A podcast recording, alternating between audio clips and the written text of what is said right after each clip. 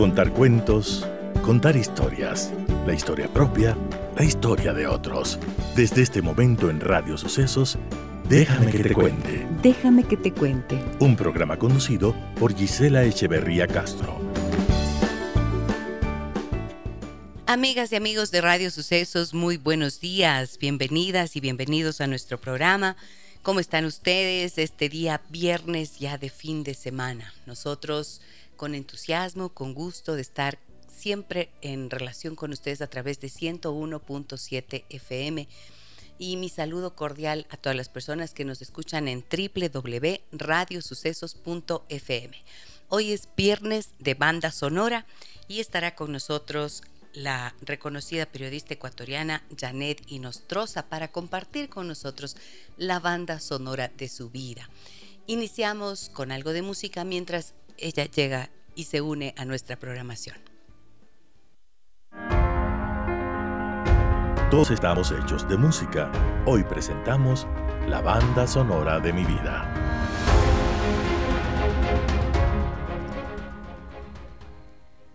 Janet Inostroza es periodista ecuatoriana, estudió en la Universidad Internacional del Ecuador mientras trabajaba como reportera y presentadora para Teleamazonas y es un rostro conocido de las pantallas de televisión, pero sobre todo sobre conocida por el papel importante que ha desempeñado eh, de forma valiente ante situaciones difíciles producto de su trabajo periodístico investigativo.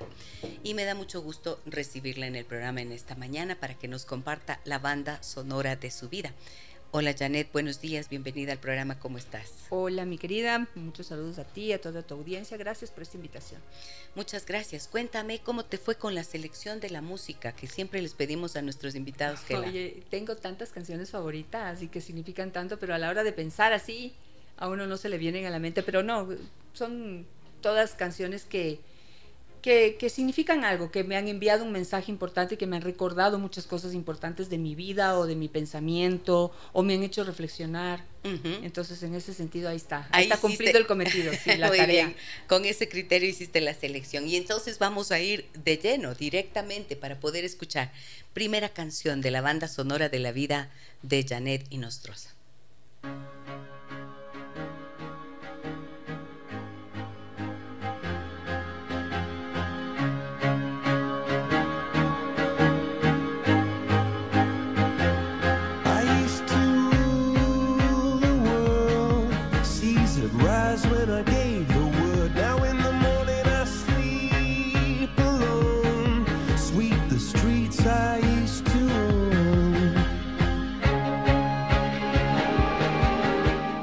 Estábamos escuchando, Janet, y por qué está en la banda sonora de tu vida esta canción? Bueno, a ver, a mí me encanta la música y yo sigo mucho, eh, hay algunos grupos que me gustan desde hace muchísimos años, uno de estos es Coldplay. Me gusta mucho Coldplay porque las letras de las canciones tienen mucho sentido. Hablan de cosas de la vida, hablan de cosas de la realidad, hablan de cosas de, hablan del amor, todavía hablan del amor y de, eh, y, de esas situaciones eh, difíciles que a veces el amor nos, nos pone enfrente. Eh, y, a mí eso me gusta mucho. Quizás lo hablan en un lenguaje mucho más actual, mucho más moderno, pero, pero me causa mucho sentido. Y esta canción me gusta mucho porque dice viva la vida. O sea, a pesar de todas las circunstancias y todas las, las los tropiezos, eh, las adversidades, las cosas buenas y malas, hay que siempre decir viva la vida y hay que siempre estar abierto a aprender y a conocer lo que, eh, apreciar lo que la vida nos pone enfrente. Como directora de 30 Plus durante 11 años en Teleamazonas, tú estuviste muy de cerca trabajando en temas eh, de problemas de la gente, ¿no es cierto? Salud, familia, violencia, derechos, el futuro, sueños. Entonces, cuando ves una realidad que suele ser no muy grata, tan de cerca, ¿cómo mantienes la capacidad de decir viva la vida? ¿Cómo mantienes la confianza, el entusiasmo? Eso Gisela he aprendido a lo largo del tiempo. No te puedo decir que no ha sido un tema muy duro. Sobre todo que cuando uno es más joven, uno piensa que, que, mm, uno puede cambiar el mundo. con, solamente, con, con la sola intención, uno puede cambiar el mundo. Y eso no, lamentablemente no es así. Ojalá fuera tan fácil y, tantas personas que quieren cambiar el mundo lo lograran. Pero eh, yo creo que eh, aprendí a escuchar, aprendí a, aprendí eh, a, entender que una realidad que a uno no le gusta o con la que uno no está de acuerdo tiene muchos puntos de vista y hay gente que puede sí estar de acuerdo con, con esa realidad o, las explicaciones sobre cómo pasan las cosas muchas veces eh, te sorprenden, te sorprenden totalmente. O sea, lo que consideraste que exactamente eso no puede ser, eso es. Entonces, eh, eh, en, ese aprendizaje de abrir mi mente y de aprender a escuchar y a entender, a ponerme en el lugar de los demás, aprendí a no juzgar a, ser menos juzgadora, ¿no? Para poder ser mucho más objetiva el momento de exponer, por ejemplo, este, este tipo de problemas muy cercanos a las, a las personas, a las familias, a la realidad, a la sociedad. Y plantear siempre, siempre que esto también es un aprendizaje, siempre hay una solución, siempre hay una salida, ¿sí? Nada está perdido, ¿sí? Todo tiene, siempre hay algo que hacer, pero claro, implica sacrificio, dedicación, perseverancia, eh, aprendizaje, eh, estudio, eh, apertura de mente, eh, muchas cosas que a veces a la gente le cuesta hacer. Muchas veces se piensa que efectivamente al mostrar la realidad, y esto creo que desde el periodismo nos pasa, ¿no? Como mostrar la realidad, como bien decías, es una forma de decir esto es lo que tenemos que cambiar y unámonos y encontremos soluciones. Sin embargo, durante tantos años tú frente al periodismo y, haciendo esa tarea importante, em, ¿ves qué cosas han cambiado? ¿Crees que cuál es aquella parte que consideras que tu trabajo ha valido y ha aportado a esa transformación de alguna manera, si es que es así. Bueno, esta, este es parte del más valioso aprendizaje que he tenido. ¿sí? Antes yo quería a través de un micrófono cambiar el, cambiar el mundo y cambiar, digamos que haya muchísima gente que me dé feedback y me diga, wow, qué bien lo hiciste y me cambiaste la vida y sea masivo, ¿no? Que sería chéverísimo, pero, pero no, en el tiempo eh, eh, he aprendido a, a reconocer el valor de que una persona, una sola, recibe el mensaje una sola cambie su vida. Una sola te dé una respuesta y te diga, qué bien, oye, gracias. ¿Sí? O por el contrario, diga, oye, esto que, esto que dijiste, este, eh, este, cambia esto, pero en cambio produce estos otros problemas. O sea, el hecho de tener una respuesta del otro lado ya me satisface. ¿sí? Y créeme que eh, a través de, los micrófonos y de la pantalla he logrado impactar en muchas personas. Quizás no miles ni millones, pero sí muchas y eso ya me hace sentir muy este, satisfecha de, lo que he podido hacer a través del periodismo. Ok, ahora, tú siempre quisiste ser periodista. Sí. Desde niña, ¿no es cierto? Así ¿Qué era lo que te llamaba la atención? ¿Con qué soñabas en ese tiempo? Bueno, me encantaba este, esta posibilidad de estar ahí, donde las papas queman, donde, las, donde los hechos se producen, donde la historia se escribe. Siempre me llamó la atención y con estas mismas palabras. Quizá cuando era más pequeña lo definía de otra manera, pero me parecía increíble ver los reporteros parados en, el Palacio de Gobierno, con el presidente de la República, o, en medio de una protesta, o en medio de un, de un este, terremoto, de un fenómeno natural, donde eh, en medio de un desastre, aunque suene raro, pero el poder estar ahí, el poder, el poder llevar la voz de otras personas para que la mayoría los conozca, el ser escuchado. Yo creo que eso me llamó siempre, siempre la atención y me parecía un mundo increíble. Yo lo declaré, yo dije, yo voy a ser reportero. lo definiste desde pequeña, sí. ¿Y cómo se te abrieron las puertas? Yo creo que a veces uno hace cosas de manera inconsciente. Eh, y con el tiempo he, he tomado conciencia de cómo ha sido mi vida. Y yo digo que yo soy una persona que yo era una niña muy tímida, era una niña muy bajo perfil, eh, con muchos temores, pero que siempre aprovechó las oportunidades. Nunca desaprovechó una oportunidad, de nada. Y este, el momento en que ya yo decidí, bueno, cuando terminé el colegio decidí estudiar periodismo. Primero, primero fui a la Universidad Católica y quise estudiar, o sea, por hacerle caso a mi papá, quise estudiar Derecho, pero por suerte no entré. No mentira, no sé, creo que habría sido una buena abogada también. Pero luego me fui a la Universidad Central. Yo empecé a estudiar en la Universidad Central realmente. Y este, el momento que tú declaras lo que quieres ser, y te pones un objetivo y una meta y empiezas a dar pasos hacia ese objetivo, las puertas empiezan a abrir. Las puertas empiezan a abrir. Y estudiando en mi primer año en la Universidad Central, eh, tuve una oportunidad de ir a hacer unas prácticas en Ecuavisa. Y ahí empezó mi carrera, porque luego de esas prácticas conocí una persona, otra persona, esa persona me presentó a tal otra, se abrió una plaza en TC Televisión y ahí me, ya me contrataron como, como periodista y como presentadora. Empecé desde inicio a ser presentadora también de noticias y de ahí en adelante no he dejado los medios. Ahora, ser presentadora es bastante diferente a hacer un periodismo de investigación como el que tú has desarrollado. ¿Por qué no te quedaste solo siendo la cara bonita de la pantalla? Porque mi, mi, mi vena es de ser periodista.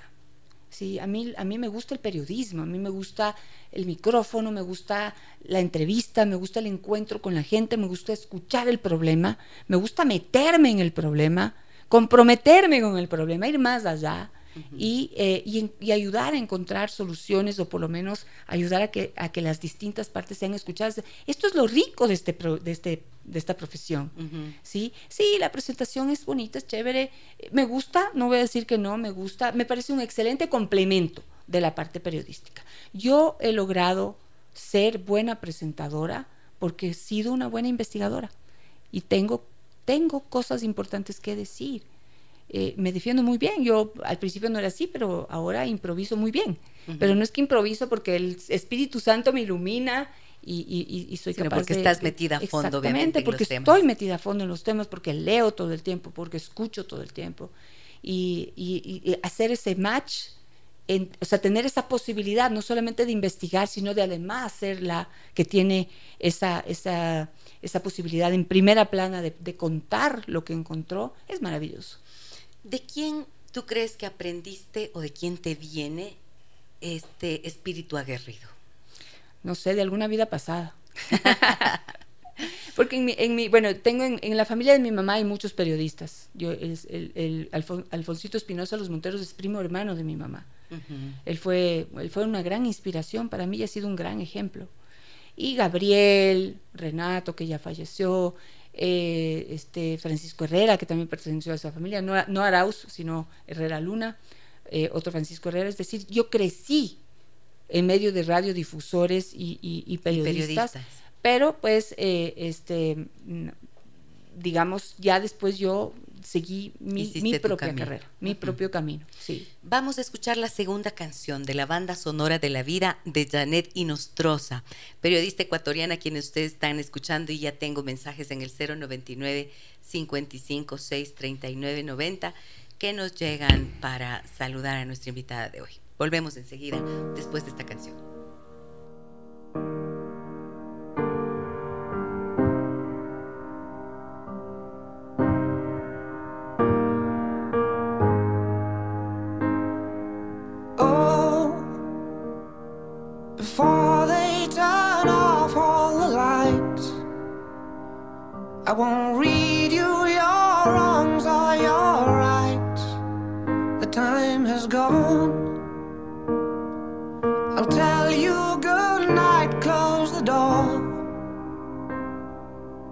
A ver, cuéntanos, por favor, ¿por qué esta canción está? ¿Cuál es la historia de la canción? esta canción es, una canción en tu de banda sonora.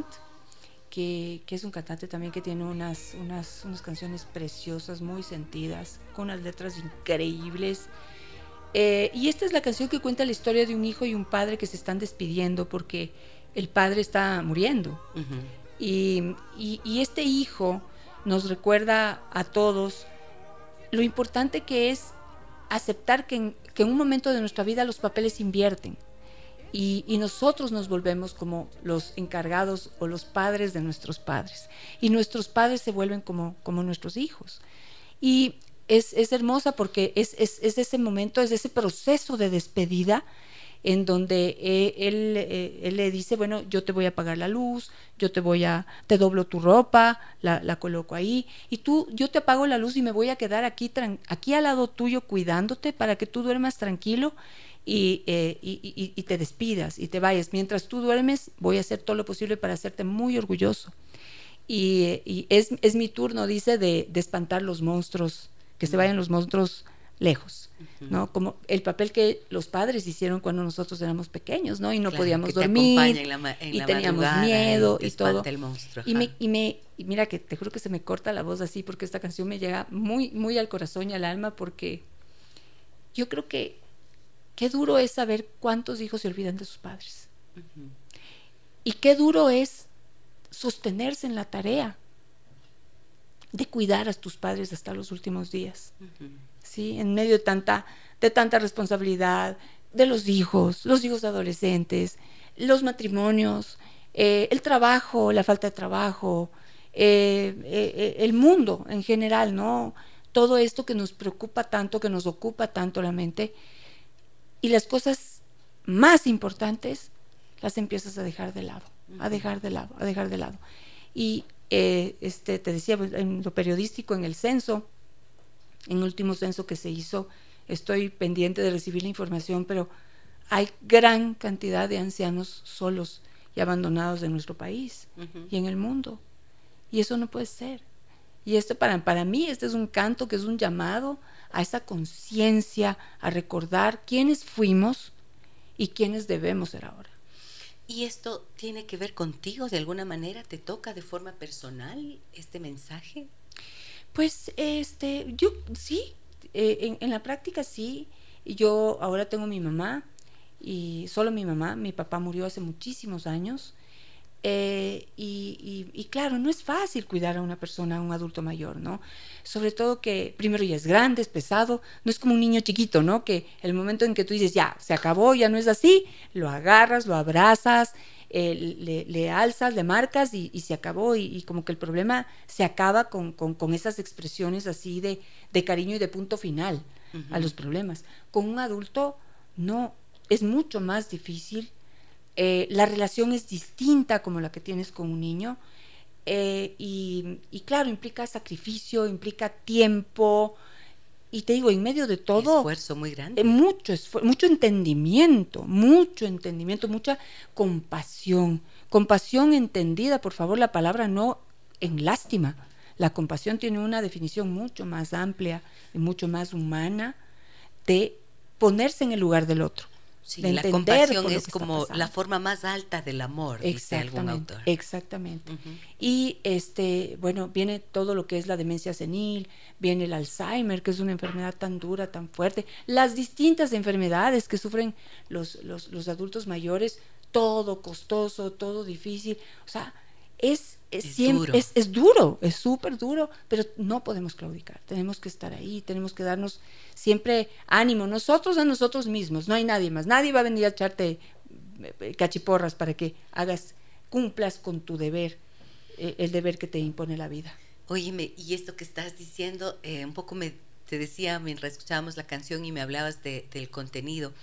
Eh, me da un poco escalofrío y me devuelve a, esos momentos en realidad cuando creo que de las cosas más duras que enfrentamos es ver el deterioro de la salud eh, de nuestros padres.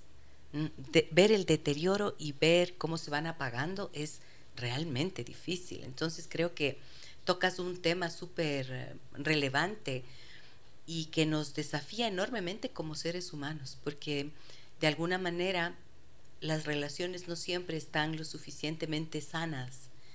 Y en el camino de la vida, padres, eh, los padres van dejando quizás heridas en los hijos y esos hijos en algún momento se distancian. Y eso muchas veces he visto que es la explicación para ese abandono. Pero claro, es como que la vida también te pone una prueba importante que es saber si eres capaz de remontar esas heridas, remontar y superar esas distancias y poder cerrar un ciclo, ¿no es cierto?, de vida de la relación en el que mm, agradeces porque también te dieron la vida, esos seres son los que te dieron la vida y te dieron un, no solo la vida física, sino un montón de, de vida a tu vida y por eso somos lo que somos. Así es. Yo creo que es muy duro lo que voy a decir y tal vez es quizás más fácil decirlo que ponerlo en práctica. Pero yo creo que en la vida los seres humanos vivimos quejándonos, sufriendo, doliéndonos por todo lo que nos pasó en nuestras propias vidas. Y es increíble cómo a lo largo tenemos un montón de oportunidades de hacer todo lo contrario a lo que nos hicieron.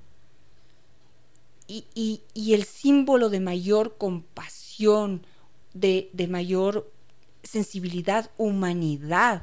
Y yo creo que de crecimiento espiritual es el poder atender a esos seres queridos, en este caso tus padres, que quizás en, algún momento no cumplieron tus expectativas, que quizás en algún momento te causaron mucho dolor, que quizás no fueron lo que tú esperabas, no estuvieron cuando tú quisiste o necesitaste que estuvieran.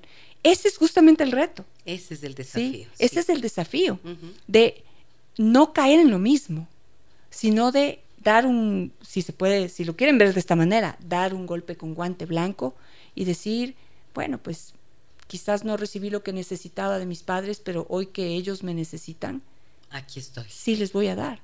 Y, de, y de esa manera romper las cadenas, romper los círculos, cambiar la historia.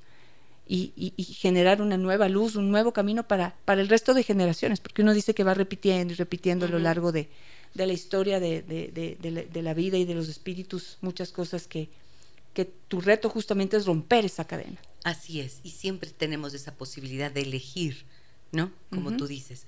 Me dicen aquí, eh, estoy escuchando a la invitada de hoy, qué lujo, gran contenido, es un excelente influencer, el sitial que ocupa se lo ha ganado por su gran capacidad, a más de su belleza física. Felicitaciones. Muchas gracias. También me dicen por aquí, felicitaciones por la entrevista, excelente periodista y un gran ser humano. Paulina dice, gran banda, gran periodista y ser humano y gran anfitriona. Besos, millis y abrazos a Janet, nos dice Paulina Narváez. Eh, Cecilia dice, ¿y por ahí algún ritmo tropical de su tiempo en Colombia? Personalmente considero que hay temas irrepetibles e incomparables cuando uno estaba entre los 20 y 25 años. Sí, sí, sí, sí, wow. Sí, mira, fíjate que eso yo decía, ¿qué canciones mando? ¿Qué canciones mando? Y claro, o sea, canciones que significan muchísimo en mi vida. Eh, yo aprendí a, escuchar, apreciar y amar el vallenato, por ejemplo, a bailar, además aprendí a bailar. Aprendiste a bailar vallenato. Sí, sí, sí, El vallenato me encanta. Igual también qué canciones tan, tan sentidas, tan profundas. Tan, tan sencillas y a la vez profundas, contando cosas, contando historias, historias, de la vida, claro en un ritmo y, con, una intimidad brutal. Porque eh, si algo que yo aprendí en Colombia es que el baile, la, capacidad y la posibilidad de bailar lleva a las personas a una situación y a una relación de intimidad que esto puede ser casual.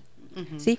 a ver, quiero que me entiendan esto. Es, se baila tan apasionadamente, incluso con un desconocido, que, vives una experiencia única, única. Me encantó. El baile, es Me es el bailar. es la magia del baile. Y no, bueno, no es, ojalá que fuera así, pero aquí a los ecuatorianos no les gusta bailar mucho. Pero allá uno, yo iba, pues en mis 20 que me fui a vivir a Colombia, íbamos a las, a las discotecas o a las fiestas o a lo que sea, y era posible bailar con desconocidos. ¿Sí? Y no pasaba nada bailabas, bailabas bien apretadito, todo chévere, todo lindo, y de ahí, chao, te vi, no, no pasó nada, no. No pasó nada, no, no iba más. No hay ningún compromiso más allá de bailar delicioso. Mm. Y me encantó. A los 21 años te fuiste a Bogotá, ¿no? Y ahí a los 23 me fui. 23. Y estuviste bastante tiempo como presentadora de noticias. ¿Qué te dejó Colombia a ti? Y toda la experiencia que tuviste Yo allá creo en Canales. Que, este, a nivel periodístico y profesional me formó de una manera completa y total. Yo creo que sí, sí, sí, gran parte de lo que soy lo aprendí allá, como profesional, como persona también. Gran escuela. Mm, e, excelente escuela. Además, con todos los problemas habidos y por haber sobre los cuales podías trabajar y podías eh, aprender, ¿no? Y fue espectacular. Y además aprendí también que la competencia es brutal, que, que es la competencia es sin anestesia, sin contemplación, y que allá la gente es capaz de hacerte pedazos compitiendo y más tarde puede este, saludarte, despedirte, eh, tomarse un café o farrear o lo que sea como si no hubiera pasado nada. Porque la competencia profesional es la competencia profesional, no es personal. ¿Qué significa hacerte pedazos, por ejemplo?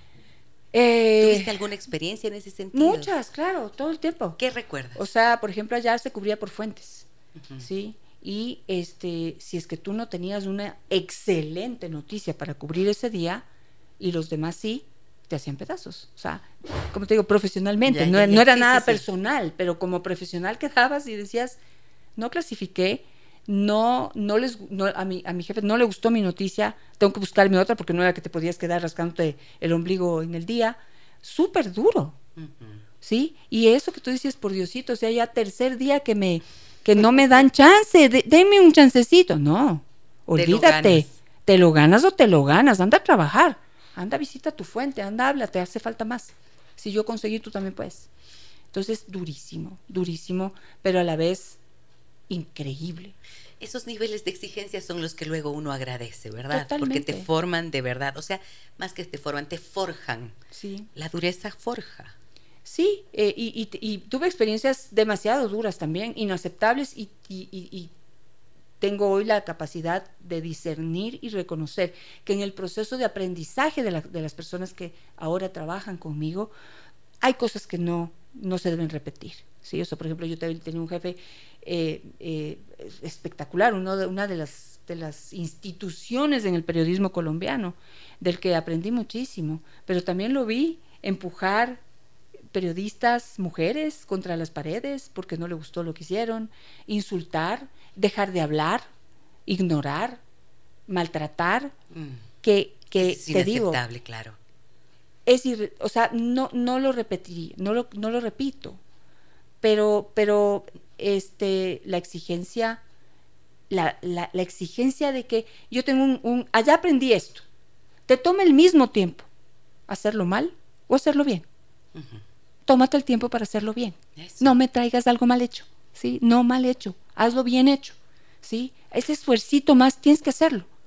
ya invertiste un tiempo en hacerlo mal, es, es quizás el mismo tiempo, concéntrate, hazlo bien.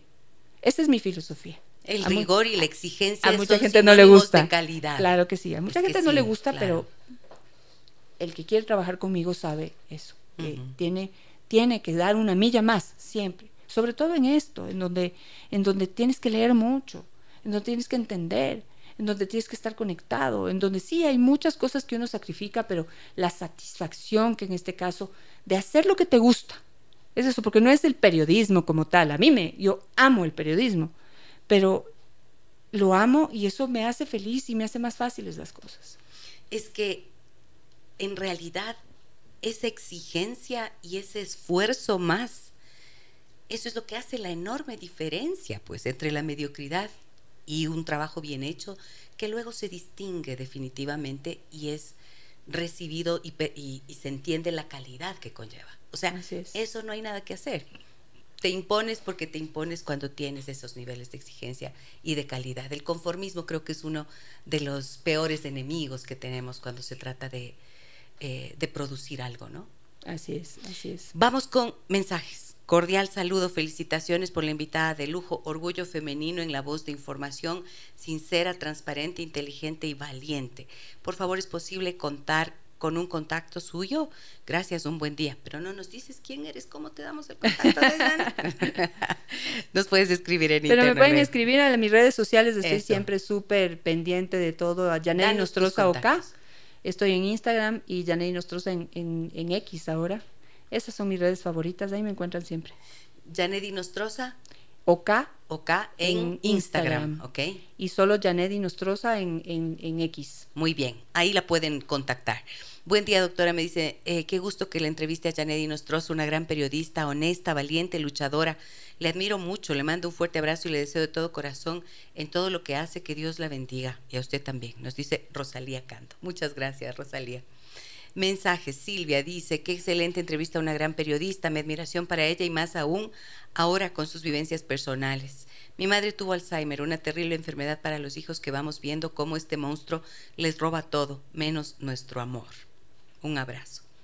Muchísimas gracias. Sí.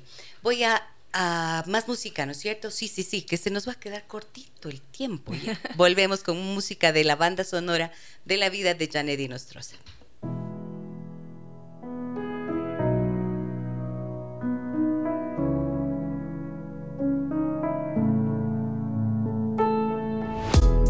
People killing, people dying, children hear them crying. Can you practice what you preach?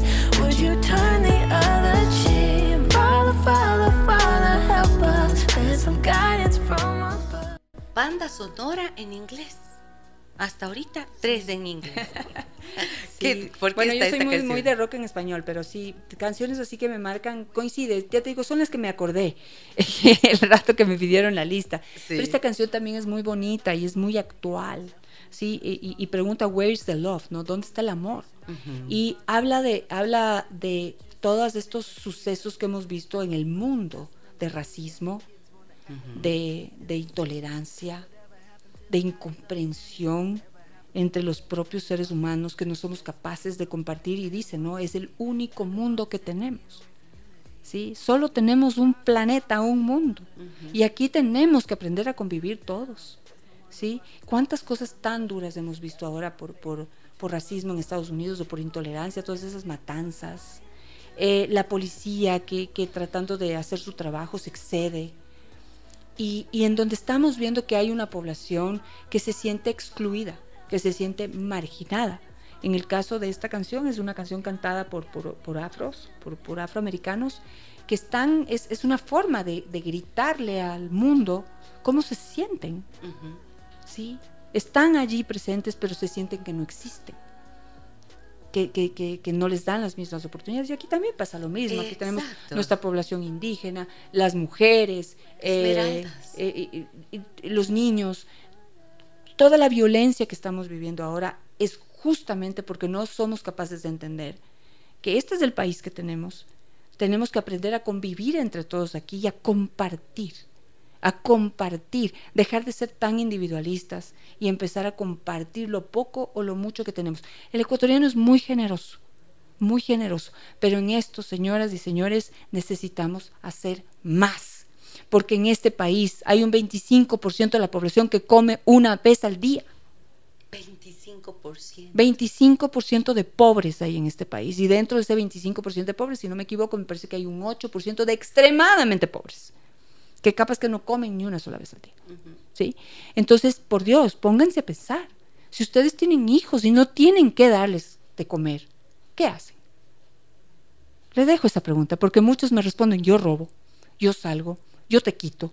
Ah, bueno, pues Es que, eso claro, es lo que está que ocurriendo. Precisamente en esas condiciones extremas es en donde puedes romper incluso tus valores, tus principios se acaban porque necesitas, porque impera la supervivencia. O sea, la prioridad se convierte en supervivencia y cuando se trata de mantener a tus hijos y salvar su vida, puede llegar a estas situaciones. Claro, y, y te digo, yo no justifico la violencia para nada. Yo creo que hay mucha gente pobre en nuestro país que no opta por la violencia, ni por matar a nadie, ni por robar, ni nada. Pero, pero quiero ponerles en el extremo de lo duro que debe ser para una familia tener un hijo con todas las capacidades del mundo y no tener plata para ponerle en la universidad. Y que no haya eh, un, Estado que brinde esas oportunidades a, tantos chicos que, tienen tantas capacidades. O sea, solamente pongámonos en esa situación de tener que decirle a tu hijo, no tengo, no puedo. Voy a hacerte una pregunta que puede sonar ah, ingenua. ¿Cómo llegamos a este punto, Janet?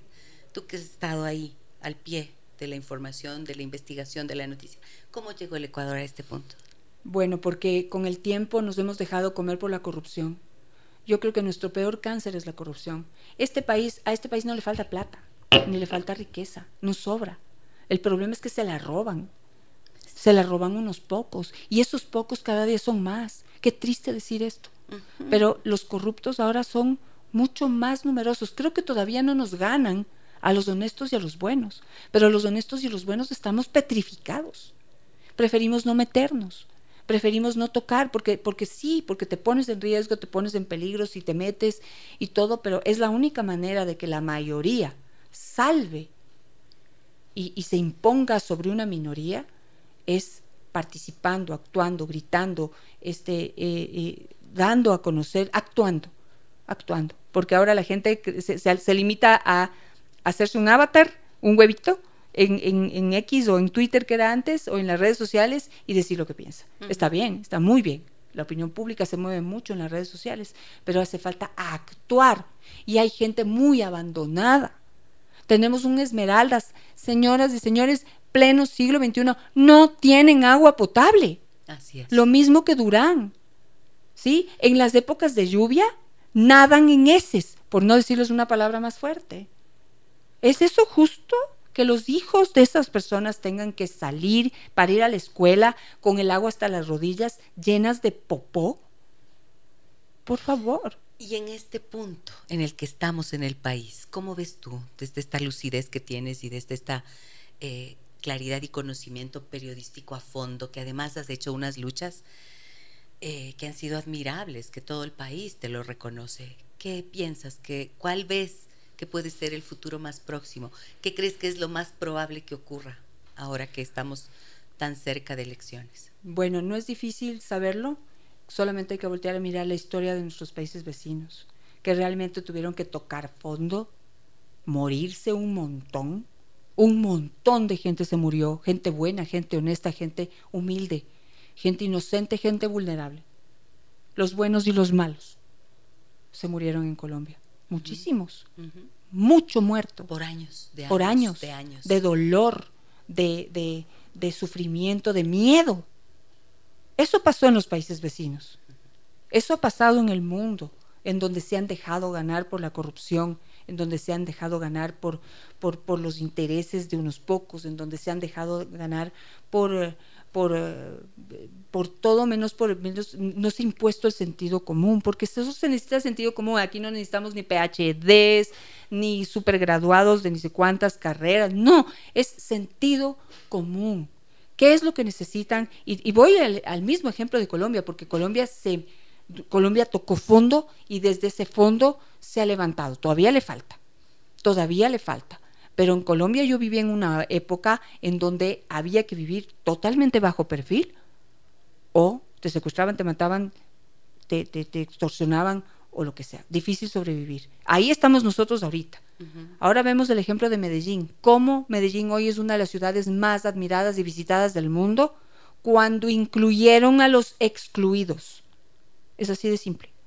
Cuando incluyeron a los excluidos. Porque mientras tengamos el miedo que tenemos y dejemos y cerremos las puertas, ¿no? Ciérrale, ciérrale. No, ni le mires ni le escuches. No, pero es que, es que tiene algo que decir. No, no, no, no, no. No quiero escuchar, es ladrón, es hijo de ladrón, es, es eh, voy a usar una palabra dura e incorrecta, pero así lo dicen. Es negro, es indio, es no sé qué. Entonces, no, no le abras la puerta. Allá que resuelvan sus problemas. Mientras sigamos haciendo eso, los excluidos se van a hacer sentir. seguirán, claro, seguirán tomando lo que el narcotráfico les da, seguirán abriendo las puertas y por lo tanto actuando en consecuencia por ese dinero y por ese dinero que les permite resolver supuestamente estas necesidades que han sido postergadas eternamente en nuestros países. Mira lo que nos dicen. Qué entrevista tan sentida, qué linda selección de música. Felicitaciones por la invitada. Es una mujer muy valiente. Excelente, nos dicen para reflexionar. Buenos días, excelente entrevista. Mi admiración con sus vivencias personales nos hace reflexionar con sus experiencias. Una mujer valiente que enfrentó al correísmo, mis respetos y admiración. Em, también me dicen por aquí, gracias Gisela, eh, nunca había conocido ese lado de Janet. Esa fuerza sí la conocía, pero esa sensibilidad no. Gracias por hacerla, por tenerla en el programa. Qué lindo, muchas Sí, gracias. Muy bien, gracias vamos ti, con Giselle. más música. Encantada, Janet. Vamos con más música de la banda sonora de la vida de Janet y Nostrosa.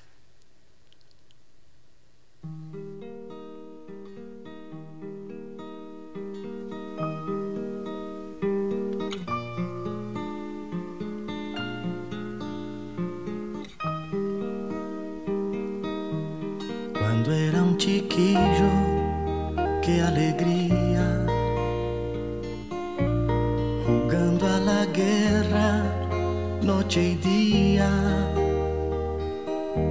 Saltando una verja, verte a ti. Y así, en tus ojos, algo nuevo descubrir.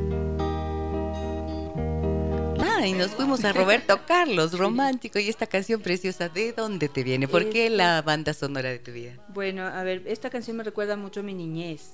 Ujú. y, y- y por qué lo mismo que Leonardo Fabio. Leonardo Fabio era el cantante favorito de mi mamá. Y, y tengo muchas canciones muy bonitas que las escuchaba siempre. Y esta era la única, única canción que le escuché alguna vez a mi papá que dijo que le gustaba. Mm, Y ujú. porque mi papá era, era una persona bastante especial, un poco antisocial. No le gustaba la música, no le gustaba la gente, no le gustaba la fiesta, no le gustaban las reuniones. Eh, era una persona muy, muy buena, tenía un carácter muy fuerte, muy honesto, muy trabajador. Pero, pero no, en mi casa no era que, o sea, a ver, sí se escuchaba música, pero no era comandada por el padre, por, por digamos, por, por el líder de la familia, ¿no?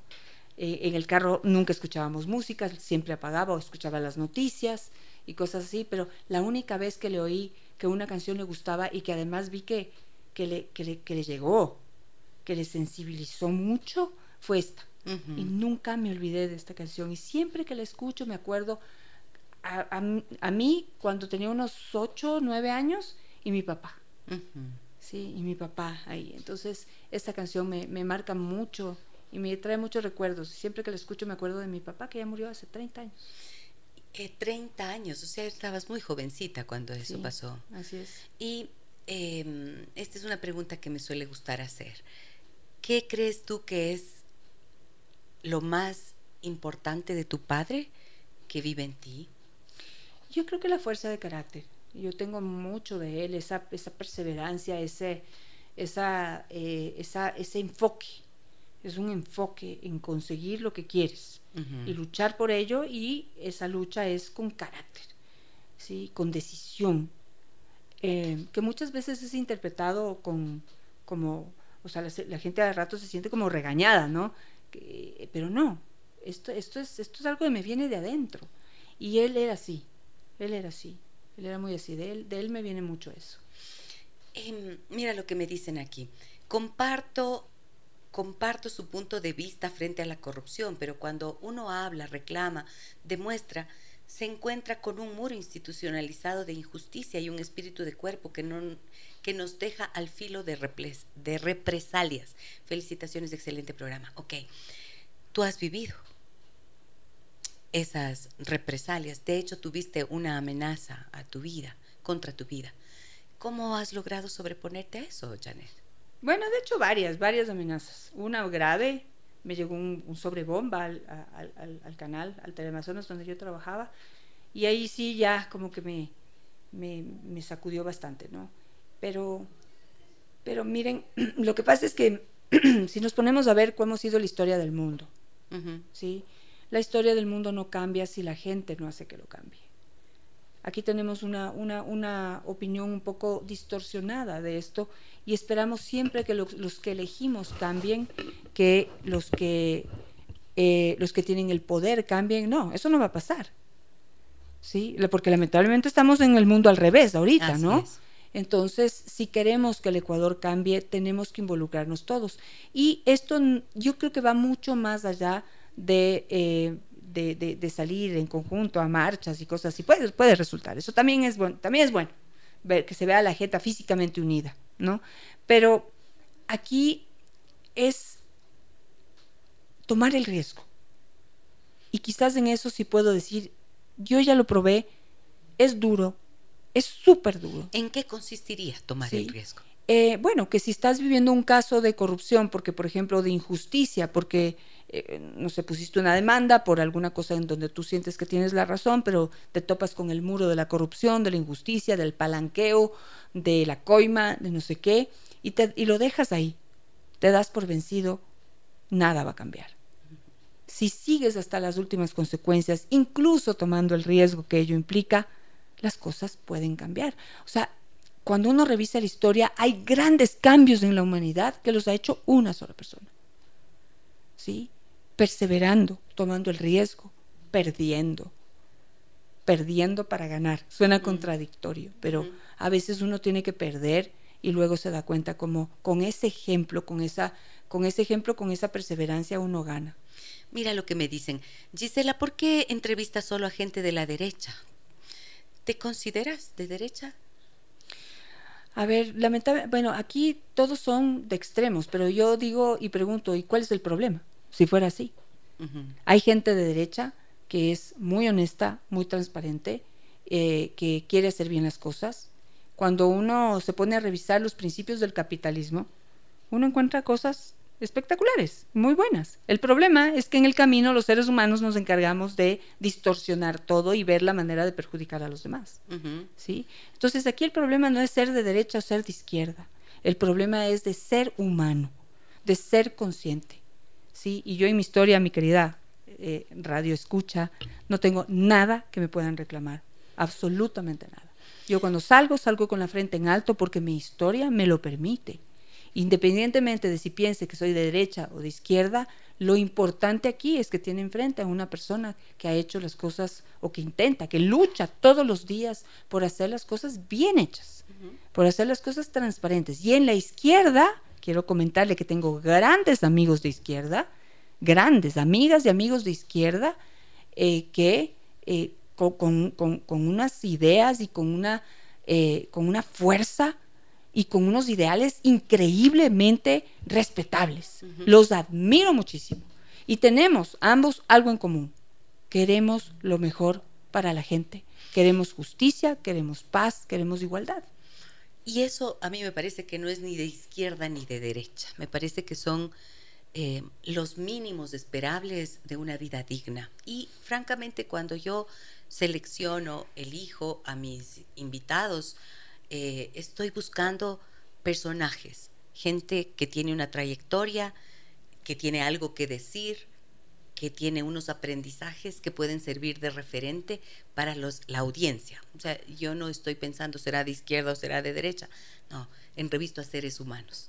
Voy con la siguiente canción de la banda sonora de la vida de Janet y Nostroza.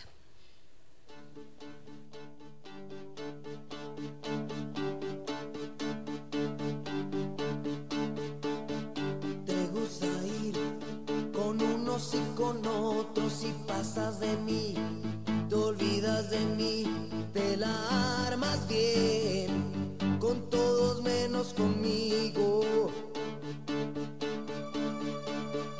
Tus ojos son dos verdes bofetadas y los miro yo. Me gritan que no y andas por ahí con todos menos conmigo.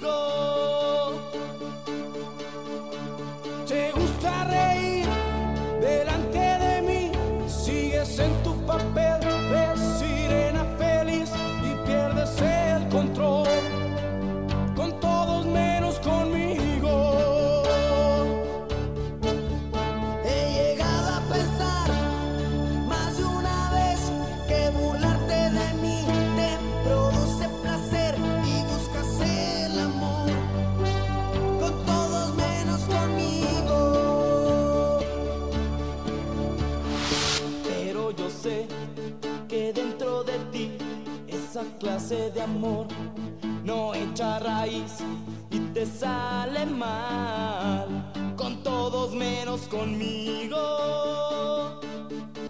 A ver, ¿qué estábamos escuchando ahora, Janet?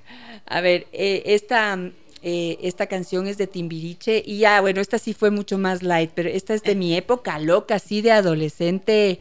Eh, Adolescente tierna. eh, sí, adoles- sí, adoles- de mi adolescencia y de toda la vida. Yo hasta ahora escucho esta canción y los de mi generación saben muy bien que es una canción que te prende, que es riquísimo cantar la canción y que tiene un ritmo espectacular, que me trae muchísimos recuerdos de mucha diversión, de esa, de esa época en que uno vive la vida, así, ¿no? Como venga, venga lo que Sin venga. preocupación mayor. Ajá. Entonces, y, y- y bueno, pues sí, también cuenta esta, esta historia de amor que cuántas veces no hemos estado en eso, ¿no? Es que te das así, te echas a llorar para, para conseguir lo que quieres y, y bueno, siempre hay alguien que llega un momento y te dice, eh, párale, eso no me convence lo que estás haciendo. ¿Te han Sí, roto el corazón? Sí, claro. ¿Sí? Sí, ¿Y sí, cómo has sí, salido sí. de eso? Por suerte, a ver, te digo, no muchas veces. Yo, yo digo que yo, yo me siento muy, muy, muy bendecida por la vida. Porque, bueno, no he tenido muchísimos novios ni nada, pero yo creo que he amado y me han amado mucho. Y en ese proceso, pues sí, han llegado momentos en que se han terminado las relaciones, pero y me han roto el corazón, pero hoy he tomado conciencia de cosas que antes no tenía conciencia. Escuchen súper bien esto, ¿sí? Pero siempre, siempre finalmente he, he dicho, ok, ya lloraste, ya pasaste la pena, ya expresaste lo que sientes, es hora de pararse y seguir adelante. Y el momento en que digo eso, siempre hay alguien adelante. No, no sé si mejor o peor, no quiero llamarlo así, una nueva oportunidad uh -huh. para empezar de nuevo, para volver a reír, para volver a vivir, para volver a amar. Uh -huh. ¿Sí? Entonces yo he aprendido a empezar de nuevo y me encanta. Ajá. Qué hermoso es empezar de nuevo. Volver a amar. Eh, en todo. Sí, mira que salí de Teleamazonas eh, y, y, no fue fácil, pero era una decisión que ya estaba tomada hace mucho tiempo y, me, y volví a empezar. Hoy estoy empezando de nuevo en Visionarias y, y amo el proceso. Difícil, duro, pero estamos creciendo y, amo el proceso de empezar de nuevo. Y en el amor, en las relaciones, en el trabajo, en los retos, en los estudios, en todo, en todo es posible ver las cosas de una manera distinta porque empezar de nuevo es tener una nueva oportunidad para hacerlo mejor. Eh, me encanta eso que dices, porque en realidad es así, ¿no? El recomenzar es como permitir que lo viejo muera, que algo cumpla con su proceso e ilusionarte y poner las expectativas en algo que está por nacer, que implica esfuerzos, pero que claro, siempre tiene esta alegría de lo que traen los nuevos caminos. Saludos para el equipo, me dicen hermosa entrevista. Pregunta para Janet, ¿cuál es la lucha para el 2024 y en adelante? Bueno, este, a ver, pues yo tengo ahorita el reto de hacer, de lograr que Visionarias crezca. ¿Qué es Visionarias? Visionarias es, es, mi canal digital, es una plataforma informativa, tiene una visión interesante, importante, tiene una causa. La causa son eh, las mujeres, pero las mujeres en todos su, su, sus éxitos, en todo lo positivo que hacemos y también, por supuesto, en la lucha contra la violencia y la desigualdad. Eh, y, pero, pero no es un canal solo de mujeres, es un canal informativo que tiene esta causa. Uh -huh. Y nos ha ido muy bien, hemos crecido bien, estamos, estamos, eh, estamos ahí, estamos en medio de la opinión pública y, y, y nos toman en cuenta. Es un canal de YouTube. Es un canal de YouTube que está apalancado con nuestras redes sociales y las mías en particular, que ya a lo largo de los años han llegado a ser fuertes. Eh, y es una oportunidad para que, que me he dado para poder visibilizar los temas urgentes, los temas imprescindibles, ¿sí? Y los temas más importantes para, para el ser humano. Uh -huh. Por supuesto, siempre desde mi punto de vista, pero totalmente abierta siempre a escuchar también el punto de vista de los demás. Y ha sido hermoso, hermoso este proceso. Admiro mucho a Janet, su inteligencia, valentía y perseverancia por lo bueno de la vida, nos dicen. Buen día, espectaculares. Tengo una inquietud. ¿Qué o cómo debemos actuar los ecuatorianos ante la terapia intensiva en la que está el Ecuador? Escucho sus respuestas, deseándoles éxito, gracias y bendiciones. Primero, estar siempre pendientes. La información es poder. La información nos permite tomar las mejores decisiones. Busquen información eh, certera que realmente alimente su opinión y su pensamiento y créanme que la puerta de saber qué hacer se va a abrir.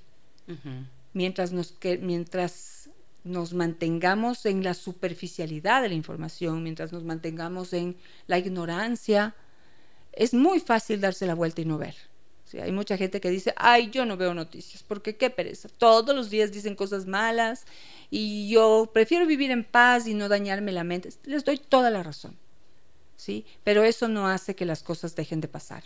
Uh -huh. Mientras ustedes voltean y, y, y, y de alguna manera se, se, cuidan, cuidan su mente, su espíritu, yo les entiendo, pero lamentablemente las cosas no están dejando de pasar. Y las cosas pasan principalmente porque las ignoramos. Uh -huh. ¿sí? Mira que en mi ignorancia, en 30 años de ser periodista, nunca me había metido de, al fondo del tema de, eh, de petrolero y de los combustibles. ¿sí? Pero en una luz por alguien que me logró explicar bien lo que estaba pasando, me di cuenta que los corruptos se aprovechan, que precisamente no sabemos del tema del petróleo, no sabemos del tema de los combustibles, y de eso se aprovechan para robarnos, nos roban infamemente. Infamemente, claro. Y ahora que viene el estiaje, que viene eh, que, que- Que que se el tema del apagones. Yasuní y no sé qué, entonces ahorita es cuando más pesa esto de la ignorancia, porque hemos llegado donde, donde hemos llegado y hemos llegado a tener, vamos a tener apagones por ignorantes, ¿sí? Porque no cuidamos nuestros recursos, porque no queremos saber. ¿Sí? Si supiéramos, entonces estaríamos al pie del cañón presionando a las autoridades para que hagan lo correcto con nuestro poder ciudadano que es muy fuerte y muy grande. ¿Algún momento en tu carrera y como ser humano que eres habrás sentido la decepción de ver que eh, se lucha, se denuncia y finalmente todo queda en la nada y cada vez sientes como que nos vamos hundiendo un poco más? Pues mira, el Ecuador es un país en caída libre. ¿Sí? Esto también ya entendí que mientras seamos unos pocos, mucha gente buena, pocos los que están abajo tratando de sostener a que el país no siga cayendo así como está cayendo. Se necesitan más en esa tarea. ¿sí? Entonces, eh, esta es nuestra realidad, es un país en caída libre, ¿sí?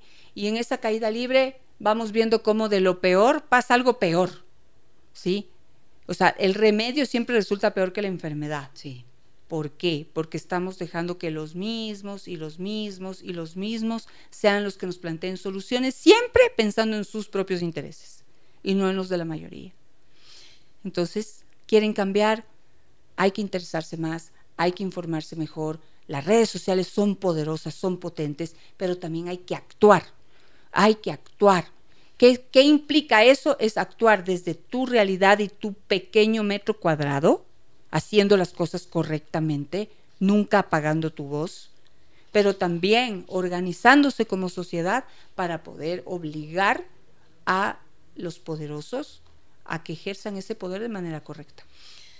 Estamos en un camino complicado en este momento, pero creo que precisamente detenernos a tomar conciencia de lo que vivimos y plantearnos desde una postura que nos permita salir de esos extremos en los que nos vemos como enemigos y pensemos de manera unificada en lo que puede ser un país en el que todos tenemos derecho a vivir en paz, creo que puede ser el camino.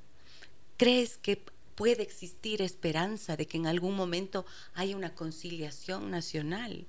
¿Tú crees que puede existir algo así en estos momentos que estamos? Ahorita no, pero... Nos falta sufrimiento todavía. Sí, es entonces. exacto, nos falta que nos den más palo. ¿sí? Ojalá que no, pero ya les conté la historia de Colombia, tuvo que morirse mucha gente para que Colombia se organizara como sociedad, como país, para que los, los, los políticos tomen un poco más de conciencia y digan, a ver, en esto ya no vamos a, a- A incidir, ¿ya? Dejemos que esto funcione bien y para que, para que el país sobreviva. Entonces, todavía no llegamos a ese punto y por eso digo, todavía nos hace falta pasar por más cosas. Pero solo les recuerdo que cuando el ecuatoriano se organiza, logra unos cambios increíbles. Y este es un llamado a la gente joven, ¿sí? Que se ha desentendido y ha malinterpretado esto de protestar y esto de, de- de confrontar, ¿sí? La palabra confrontación no es mala. La confrontación es buena cuando uno busca confrontar para, que, para lograr cosas mejores. Cuando uno confronta sin, sin argumentos, sin sentido, con insultos, eso no nos lleva a nada. Pero la confrontación argumentada, bien informada, con propuestas, con, con- con propuestas de cambio potentes y poderosas, logran cambios importantes. Y cuando los ecuatorianos nos tomamos esto en serio, hemos logrado cambios increíbles. Y hago un llamado a la gente joven, Gisela, porque hoy las protestas, si ustedes se ponen a ver, son de gente mayor, de gente vieja, ¿sí? de gente valiente, de gente que tiene conciencia de lo que es perder lo que se ganó con tanto esfuerzo. Sí. ¿sí? Como la paz, por ejemplo, ¿sí? La paz que estamos perdiendo ahora no puede, no se merece la impavidez de la gente joven. La gente joven tiene que actuar mucho más activamente porque es, es su deber. Es, es- está- estamos en, en- en las manos de la gente joven y yo todavía me incluyo. ¿Sí? Yo todavía me incluyo. Yo también me y voy a subir todavía ahí. me exijo muchísimo más, pero hay que hacer. Y cuando, cuando la gente hace, logra cambios. Nos dicen, necesitamos más personas visionarias, fuertes, invencibles para salir adelante. Eh, buen día, excelente programa, muy interesante conocer esta faceta de una persona tan interesante. Felicitaciones y éxitos para Janet y Nostraza y buen feriado para todos, nos dicen. Cierto, pues que andamos Ajá. de feriado este fin de semana. A descansar. Sí. Lo último, Janet, que tienes un mantra personal, algo que te alienta en la vida como para darte fuerza en los momentos más bajos. Pues sí, tengo, a ver, no sé si esto sea un mantra como tal, pero tengo una filosofía. tengo, tengo unas, unas declaraciones, unas creencias que marcan mi vida, ¿sí? Y es, por ejemplo, yo soy una persona que se levanta todos los días y dice algunas cosas. Primero, hoy será un buen día. Segundo, todo llegará a mi vida con facilidad, gozo y gloria. Y tercero, es eh, yo nunca pierdo, gano o aprendo. Y eso es una forma muy positiva de ver las adversidades que, como todos, tengo un montón, tengo un montón de retos en mi vida. Hablábamos hace un momento, tengo, tengo hijos que están, uno, uno, en la, uno que se va a casar, otro que está en la adolescencia, otro que va a entrar pronto a la adolescencia, y esos a, a nivel personal son retos muy fuertes eh, para, para nosotros como padres, pero ahí estoy. Y todos los días estoy dispuesta a aprender de todas aquellas tropiezos que tengo. No los veo como el fin del mundo. Como los veo como una posibilidad de aprender a hacerlo diferente. Y me duele fracasar. Y me golpeo durísimo, pero fuertísimo. Sí. Me duele, pero no me puedo quedar ahí. Hay que levantarse, hay que decir, ok, ¿qué aprendí? ¿Qué hice mal? Ah, ok, esto hice mal. Y de reconocerlo. Y, y mira, y reconocer, para, porque no hay que ser, no hay que, no hay que darse palo todo el tiempo, sino es reconocer lo- los tropiezos y por qué tropezaste. Y por Dios, todas las noches acuéstense y digan qué hice bien. ¿Qué me salió bien hoy? Desde lo más pequeño hasta lo más grande. Desde lo que te aportó a ti como ser humano hasta lo que logró transformar alrededor tuyo y de los demás. Acuéstense y digan, bien, bien, lo lograste. Aplausos, aplausos María, Juan, Pedro, Gonzalo, Janet, Gisela. ¿Sí? Todos los días acuéstense aplaudiendo por lo que hicieron bien y reflexionando sobre lo que salió mal para, el otro aprender. día volver a hacerlo, pero ya bien. Eh, gracias, Janet, por compartir tu fuerza. Creo que con esto que acabas de decirnos, eh, honras esto que la gente ve en ti, esa valentía, esa fuerza, esa determinación y también la seguridad y la certeza del camino que pisas, que no es sencillo, porque en esas fragilidades humanas que todos tenemos, encontrar lo que nos ah, afianza en la esperanza, en el entusiasmo y en la seguridad de seguir luchando por una causa es realmente de valientes. Así que Muchas gracias. gracias por acompañarnos hoy y Gracias, por compartir tu gracias por la invitación. Gracias Encantada, un gusto, Janet. Janet y Nostroza hasta aquí con nosotros, amigas y amigos. El día lunes nos reencontramos a partir de las 9 horas con 30. Hablaremos sobre cuál es la diferencia entre la salud mental y la salud emocional. Van a ver, un enfoque multidisciplinario con el que vamos a trabajar el día lunes y comprender esto. Que tengan un buen feriado, un abrazo grande a todas y todos. Soy Giselle Echeverría. No, el lunes dije yo. Estoy mal, estoy mal. No, pues si me despido por, por eh, feriado. El martes, el martes tendremos ese programa. Un fuerte abrazo a todos. Las historias que merecen ser contadas y escuchadas. Historias que conmueven, historias que inspiran. Mañana, desde las 9 y 30, déjame que te cuente. Déjame que te cuente. Con Gisela Echeverría Castro.